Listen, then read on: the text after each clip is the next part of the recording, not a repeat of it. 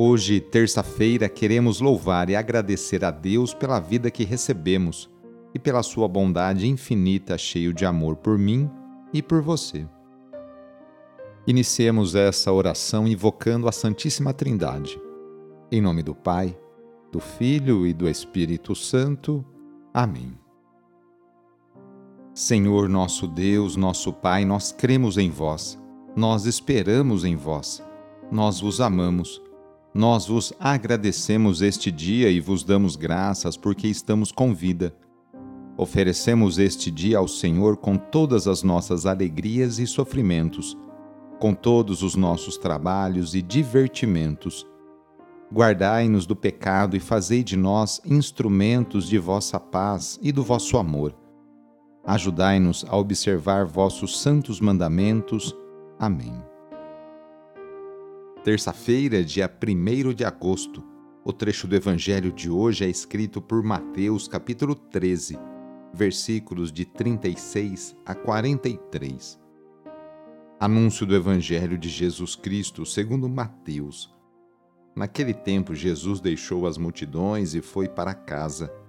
Seus discípulos aproximaram-se dele e disseram: Explica-nos a parábola do joio. Jesus respondeu: Aquele que semeia a boa semente é o filho do homem. O campo é o mundo. A boa semente são os que pertencem ao reino. O joio são os que pertencem ao maligno. O inimigo que semeou o joio é o diabo. A colheita é o fim dos tempos. Os ceifeiros são os anjos. Como o joio é recolhido e queimado ao fogo, assim também acontecerá no fim dos tempos. O Filho do Homem enviará os seus anjos e eles retirarão do reino todos os que fazem outros pecar e os que praticam o mal, e depois os lançarão na fornalha de fogo. Ali haverá choro e ranger de dentes. Então os justos brilharão como o sol no reino de seu Pai. Quem tem ouvidos, ouça. Palavra da Salvação. A seus discípulos, Jesus explica a parábola do joio no campo. Jesus instrui, fortalece e espalha no mundo os filhos do reino. Mas também o maligno tem seus adeptos. É o bem e o mal em constante enfrentamento. É a justiça esforçando-se para encontrar espaço onde também vigora a injustiça. Esse jogo de forças entre o bem e o mal prossegue ao longo dos séculos até o dia da colheita. Então, os praticantes da justiça, construtores da paz e fiéis seguidores de Jesus Cristo terão endereço certo e prêmio garantido. Vão viver na glória de Deus. Bem outra é a sorte dos que praticaram o mal. Enquanto o fim não chega, vivemos o tempo da paciência de Deus. Ele espera que os bons perseverem praticando o bem e os maus se convertam. E quem de nós não precisa de conversão para que Deus nos encontre bem a cada dia? São Miguel é considerado o guardião celeste, o príncipe guerreiro que defende o trono celestial. O nome Miguel significa semelhança de Deus. Ele é também o defensor e protetor do povo de Deus e padroeiro da Igreja Católica. São Miguel Arcanjo é o chefe supremo do exército celestial, dos anjos que são fiéis a Deus. Ele é conhecido também como o Arcanjo da Justiça e Arcanjo do Arrependimento. São Miguel Arcanjo é o grande combatente e vencedor das forças do mal. Rezemos a São Miguel Arcanjo pedindo a proteção para você e para toda a sua família.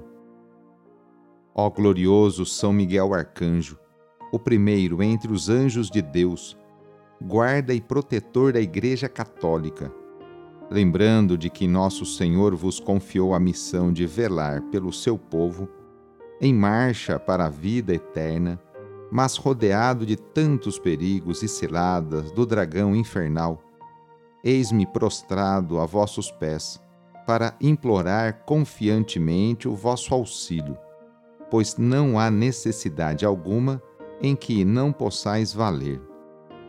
Sabeis a angústia porque passa a minha alma. Ide junto a Maria, nossa mãe, muito amada. Ide a Jesus e dizei-lhe uma palavra em meu favor, pois eu sei que eles nada vos podem recusar. Intercedei pela salvação da minha alma, e também agora, por aquilo que tanto me preocupa.